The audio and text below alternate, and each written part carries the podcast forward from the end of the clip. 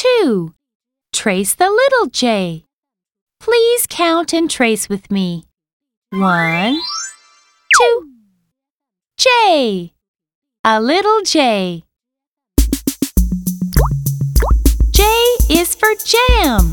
J, J, J. J is for jam.